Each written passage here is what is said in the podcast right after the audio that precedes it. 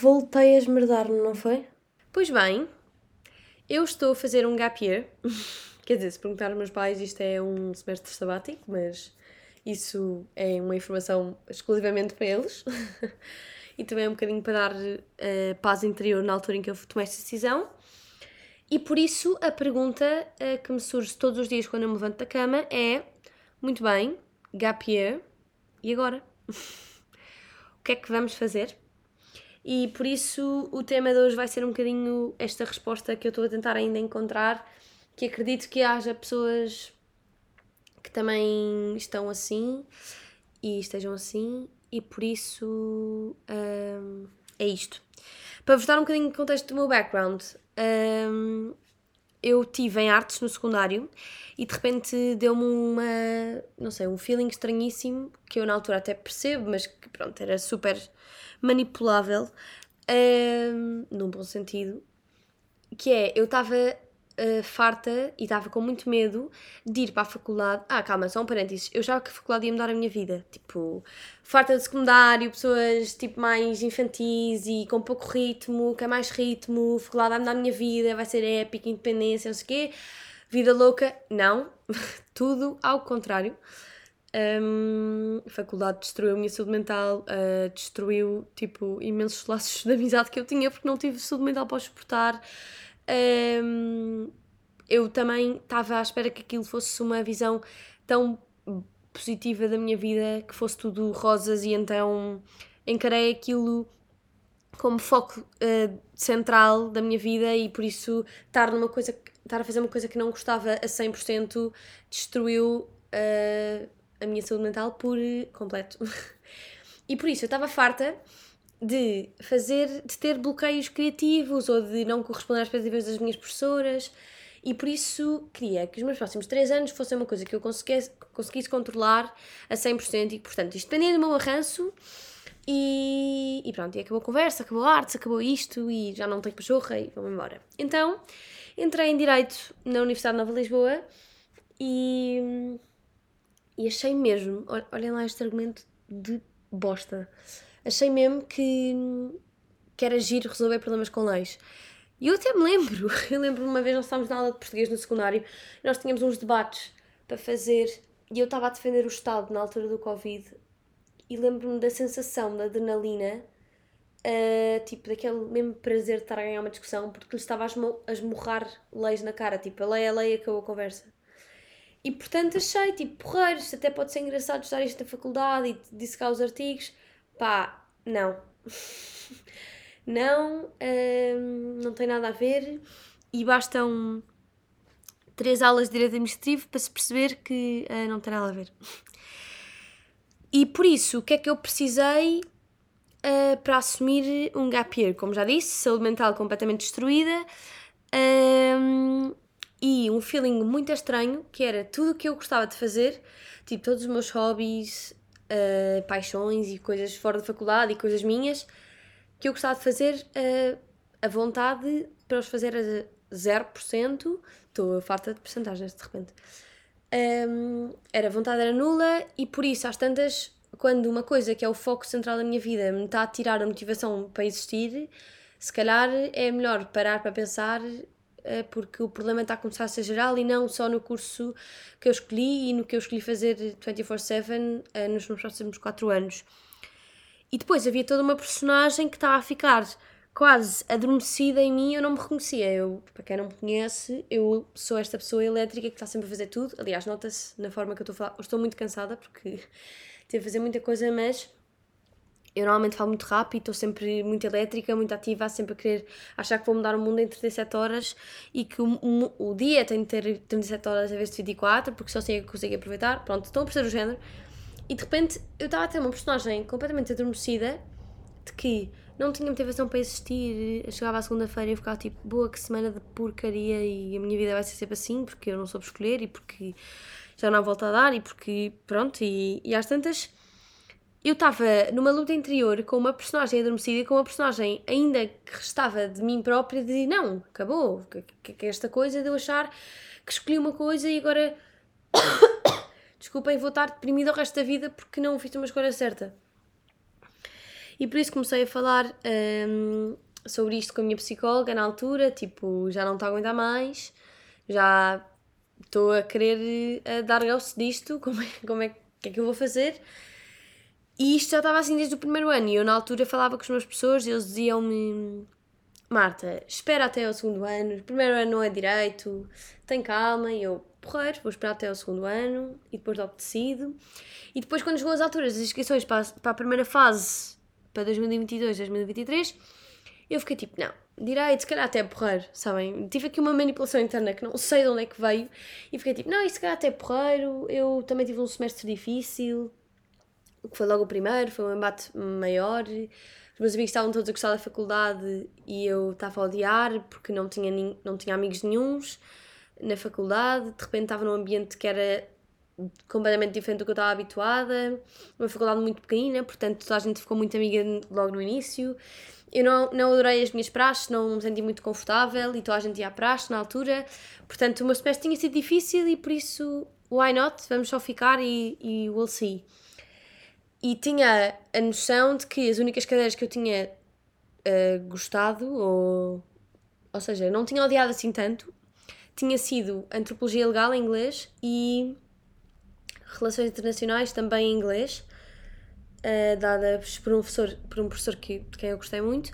E, e na altura, quando lembro perfeitamente de entregar o segundo exame ao professor, que foi de Antropologia Legal, e dar aquele, aquele PDF e dizer-lhe, professor, ler isto ou ler o meu diário vai ser igualzinho, portanto isto era uma porcaria, desculpe, mas isto precisava de sair.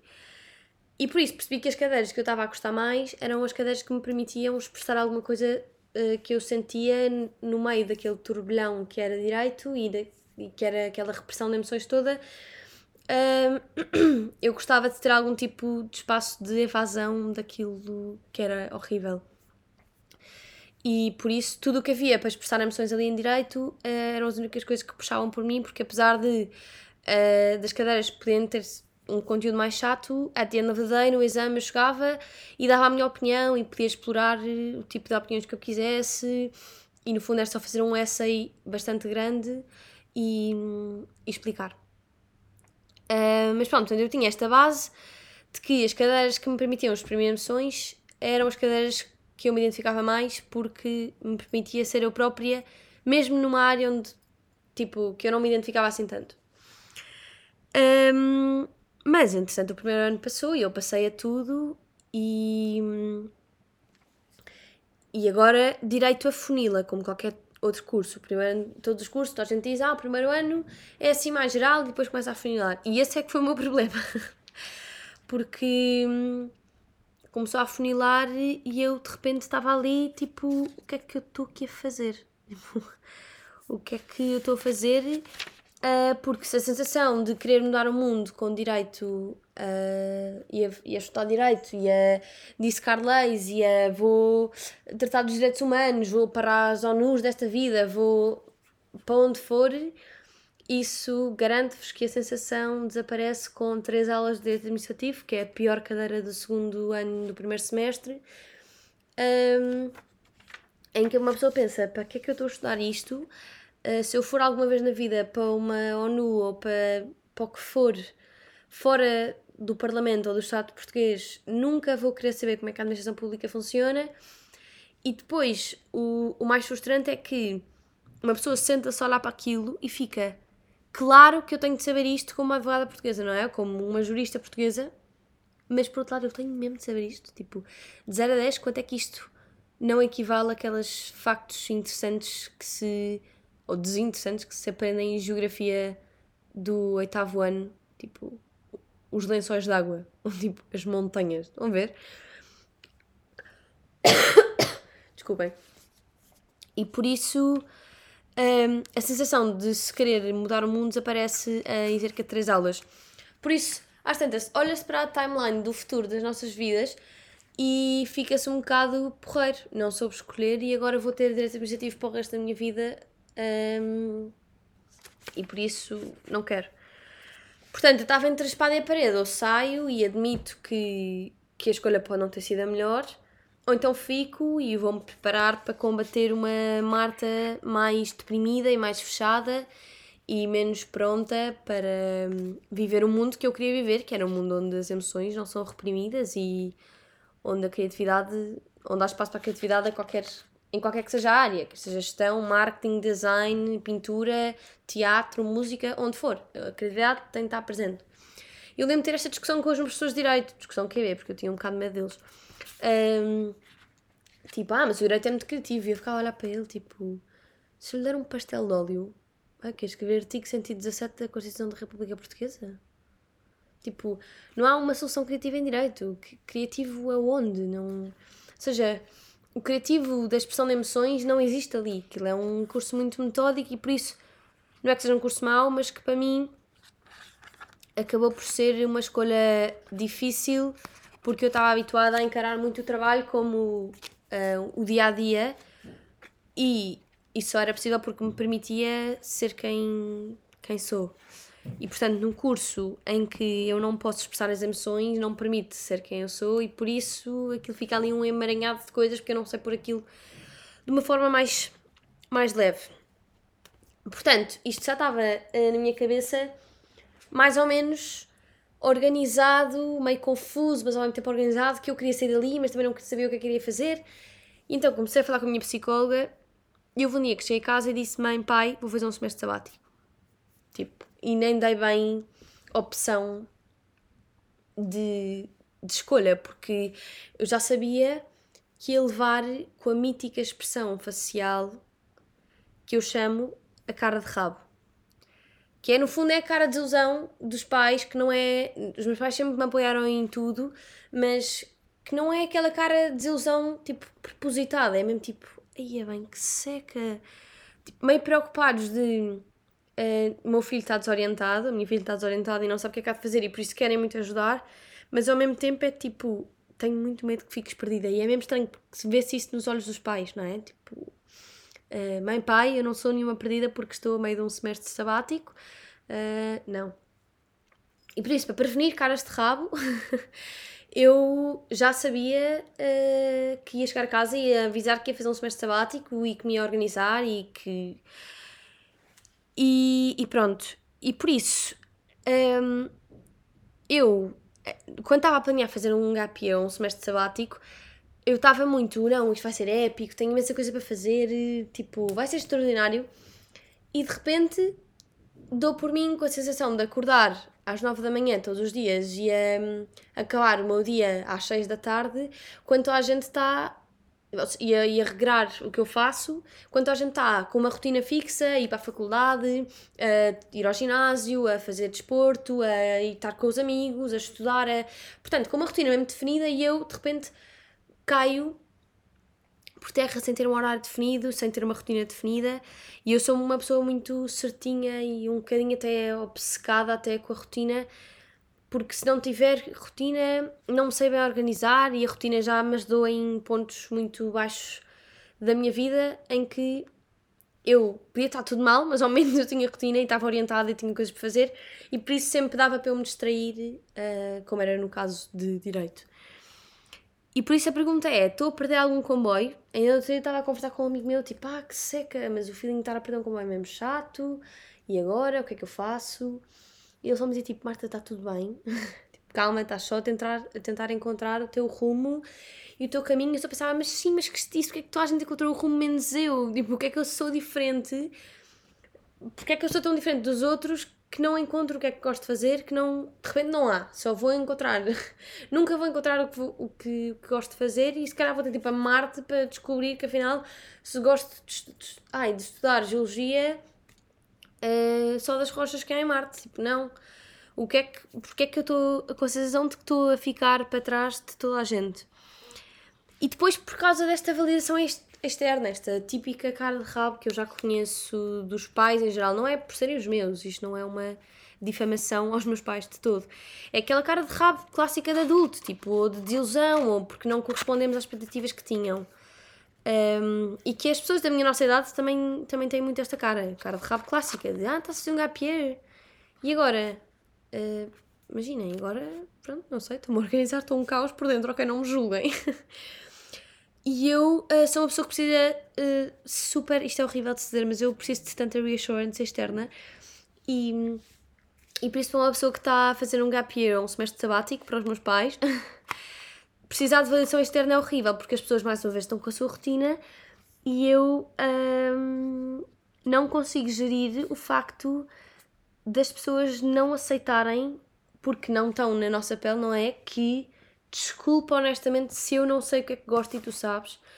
Um, e eu sinto que há, há, há, amigos meus que até ficam felizes por mim, mas ficam tipo, eu não consigo ajudar, portanto, se é uma coisa que tu descobres dentro de eu fico tipo, não, não, não, descobres por mim, por amor de Deus, porque eu já não aguento este caos de não saber o que é que, que, é, que é suposto fazer. E depois, quando as pessoas perguntam, então, como é que está esse gap year, não sei o quê, eu não quero nada passar para o outro lado. Este, este eu, eu acho que nós nunca gostamos de mostrar que estamos vulneráveis, não é? Acho que as fragilidades são sempre difíceis de falar. E até que muda, mudamos o chip e percebemos que a fragilidade pode ser uma coisa bonita até. E, e a vulnerabilidade pode ser uma coisa uh, que nos leva a caminhos engraçados e, e, e, que nos leva a arriscar e que, portanto, se calhar nos momentos mais, de mais vulnerabilidade que de maior, aliás, que, que aprendemos mais coisas. Mas nunca é uma ideia que gostamos de passar. Quando a malta nos pergunta como é que é, estás bom, não sei o quê, ou como é que estás? A minha resposta automática é estou ótima e tu? E no fundo, uh, como é que eu vou te explicar? Uh, se eu tiver de resumir como é que eu estou no último mês, desculpem, eu, o comboio está a passar, portanto está a fazer barulho. Se tiver de explicar, eu vou dizer que estou uma mess, que estou confusa, que não sei o que é que fazer à minha vida, que uh, congela ou não congela a matrícula, que estou só a organizar-me e a ir ao ginásio e a fazer cerâmica e socorro. Mas naqueles 37 segundos em que a pessoa nos pergunta se está tudo bem, nós vamos dizer que está tudo ótimo e acabámos de vir da casa de banho a chorar porque estamos uma messe. E por isso, para uma pessoa que precisa muito de validação externa, é frustrante porque temos de gerir o facto de precisarmos de validação externa. Às não é preciso, eu preciso da minha validação e de tentar achar e perceber que estou a fazer o, o que acho melhor para mim e os outros, pronto, que continuem no seu comboio, que quando chegar à altura de eu apanhar o meu, vou apanhar. Mas isto é um, é um jogo mental muito difícil de cumprir e muito frustrante, porque lá está, estava nesta conversa com o meu amigo, está tipo, ouve, uh, quando tu fizeste o teu gap year, não estavas com a sensação que estavas a perder o barco? Ele está tipo, mas qual barco, Marta? Há barcos novos todos os anos, tipo, relaxa. Eu estava tipo, não, não, não, mas é que a minha rotina, os meus amigos estão na minha faculdade, estão a estudar direito administrativo e eu não, eu não estou a estudar e depois vou ter, vou perder, não sei o quê. Isto foi o meu feeling no primeiro dia gap year, foi tipo, ok, estou a perder matéria, tenho de ir para a faculdade. E depois foi tipo, não, não, não, eu não vou, eu não vou mais. E entrei numa, numa roda de pensamentos tão obsessiva que era, uh, ok, mas já disse toda a gente, então se calhar amanhã vou só às escondidas, só para manter a rotina. Tipo, este nível de loucura já estava tão grande que eu percebi, ok, tenho de parar. Uh, e o parar é muito giro, mas depois é isto. Como é que eu digo às pessoas que parei e como é que eu explico que isto não é um ato de rebeldia e que dentro de mim é um ato de coragem sem querer ser autoabajuladora, mas é um ato de coragem de eu não sei o que é que vou fazer, mas por isso preciso pensar, porque no sítio onde estou não estou a ter espaço de pensar. Para pensar, aliás. Um, e por isso, uh, com as pessoas que nos validam o que estamos a sentir e ficam tipo, Eia, olha, props para ti que estás a fazer um ano sabático porque não sabes o que é que estás a fazer, não sabes o que é, o que, é que queres fazer, gerir isto com as caras de rabo que encontramos no, no dia a dia é muito difícil porque é tipo. Toda a gente vai, vai ter sempre alguma coisa a dizer sobre tudo, mas neste ponto fraco que é a minha vida no geral, eu sou muito.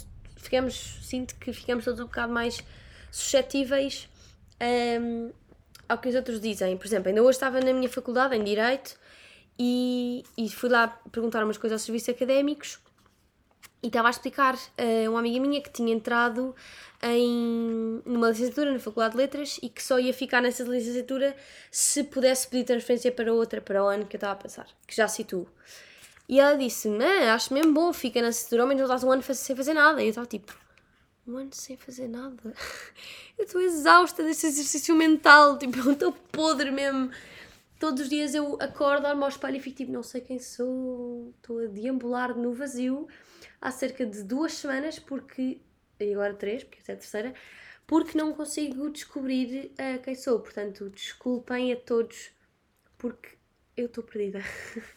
e é isto, e os outros não fazem isto por mal, mas uh, como é uma coisa mesmo específica e mesmo interna, é tão difícil ter reassurance externo que, que às tantas é um processo um bocado uma luta interior. E, e depois é este feeling de chegar e pensar como é que eu descubro o que é que eu gosto. Porque o processo é estranhíssimo. Às tantas eu estou a questionar o que é que fiz nos, nos meus últimos 19 anos. Tipo, que pessoa é que eu fui, quem é que eu fui, o que é que eu gostava de fazer, porque é que eu fiz isto, porque é que eu fiz aquilo. E afinal, uh, tive a minha vida toda, estou a inventar, a lavar pratos e o que eu gosto mesmo é de fazer tapetes. E porque é que eu não sabia disto? Tipo, como é que eu vou descobrir? E esta clássica frase que toda a gente diz que tem razão, que o que vais descobrir, uh, vais descobrir mesmo isso dentro de ti. É tipo, alguém que vá buscar isto à cova. E avise-me, quando, quando chegar a essa coisa, avise-me qual é que é a coisa e eu segui isso e estou plena para o resto da vida e decidi o que é que quero ser e pronto. Porque é tão frustrante, eu sei que é uma coisa que temos encontrado entre nós, mas é tipo, eu não sei quem sou. eu estava, eu tinha uma rotina, de repente toda organizada, tinha isto para fazer, de repente já não tenho, uh, estudava assim, de repente já não estudo, um, dava-me com estas pessoas, de repente já não me dou, percebem? E, e eu acho que uh, às tantas ficamos num. a pôr os pratos na balança de.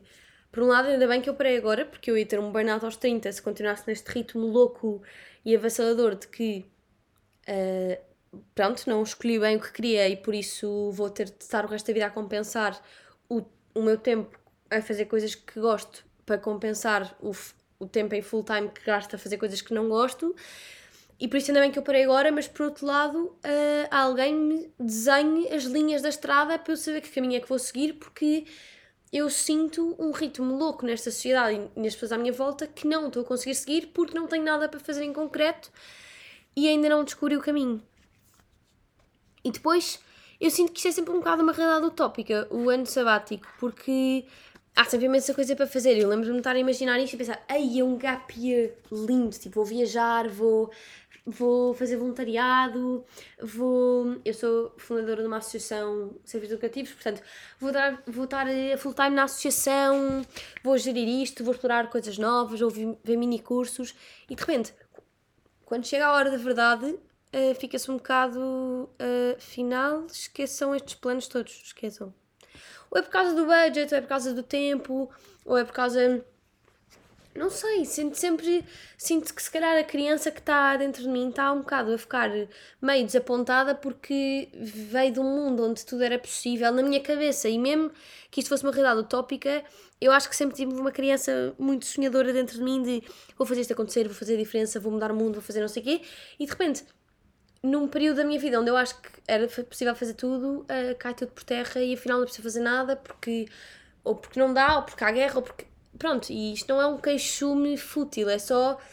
Uh, eu acho que não estava assim tão preparada para lidar com o facto de uh, haver coisas impossíveis de se fazer. E eu, por exemplo, queria ir para Londres.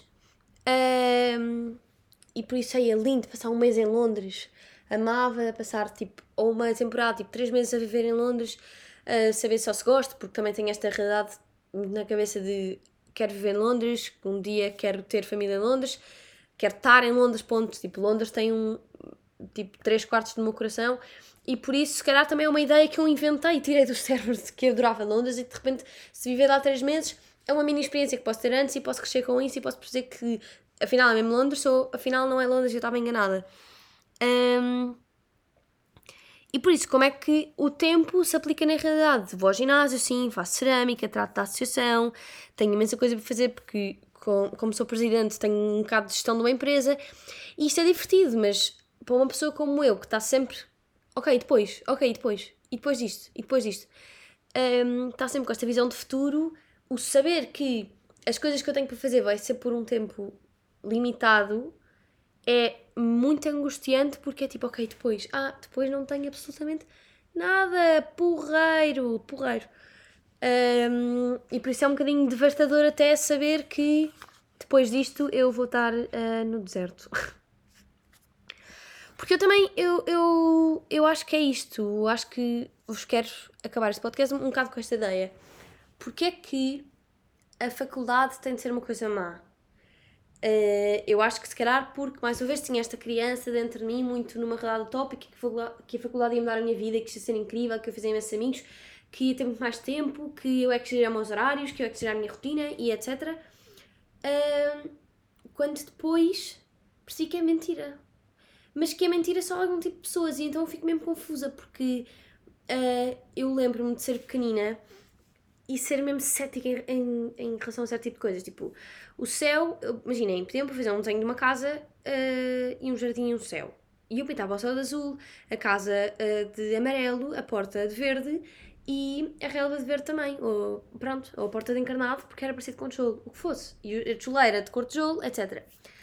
E eu lembro-me, se perguntar sempre porque é que eu não pintava o céu, o céu de verde, tipo a casa, ou relva de amarelo, ou de cor de laranja, eu ficava tipo, não, porque o céu é azul, ponto. Tipo, não me venham dizer que o céu é verde. Porque isto é impossível. Tipo, olhem para o céu e digam se isto é verde, agora percebam.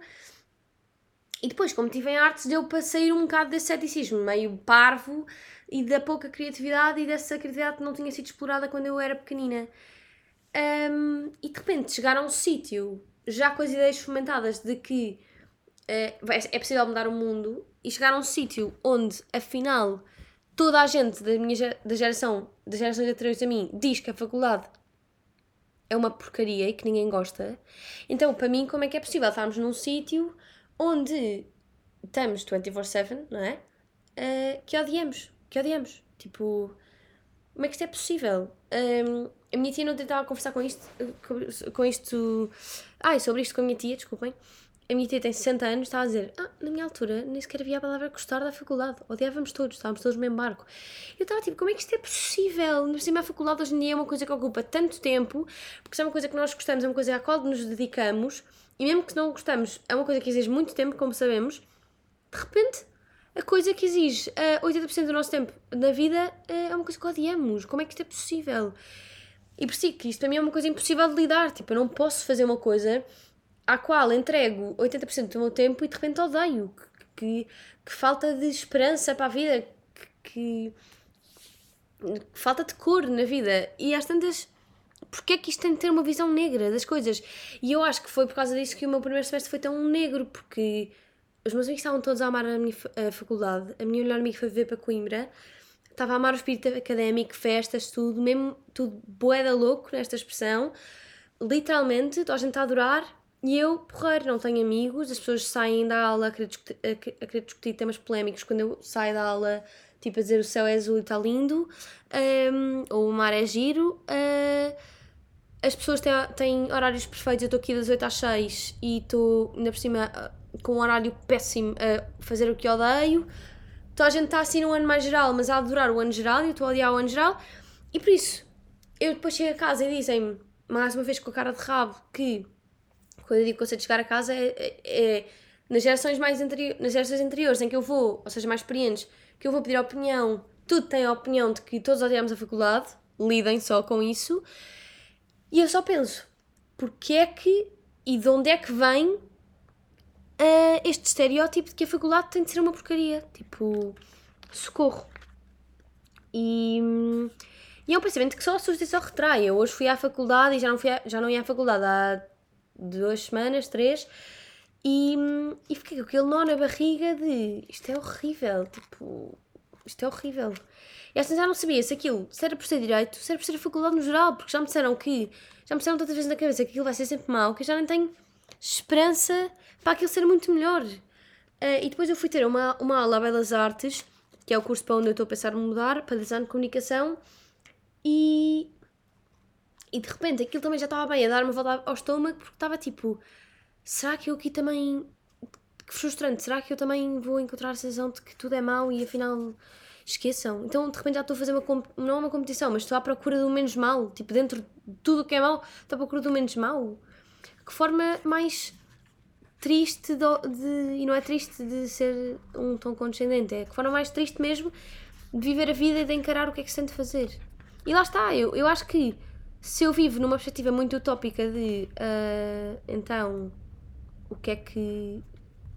Ou seja, se a vida vai ser sempre assim, tipo, meio difícil e. Não é difícil, é. Se, estamos condenados a fazer uma coisa que não gostamos, então o que é que eu andei a fazer nos últimos 19 anos a mentalizar-me de que o mundo podia ser muitos arco-íris e muitas coisas giras e, e também muitas lições de vida, é verdade, mas podia ser uma coisa muito gira, mesmo com as lições e com os momentos piores e mais chatos. Tipo, onde é que eu tive? Em que buraco é que eu vivi? E em que realidade é que eu, é que eu habitei? Um, onde captei que o meu mundo podia ser uh, com cores, quando de repente eu caio numa realidade em que já estou a lutar, em, em que parece que toda a gente luta pelo menos mal dentro do mal. Mas pronto. Um, por isso acho que é um bocadinho esta ideia com a qual eu, eu vos quero deixar hoje. Um, é de fazer uma parte 2 deste episódio, porque também passaram 4 semanas deste gap year e acho que vai ser giro fazer uma, uma timeline de como é que isto vai correndo. E pronto, espero ter sido uh, relevante para alguém que esteja a passar o mesmo ou parecido.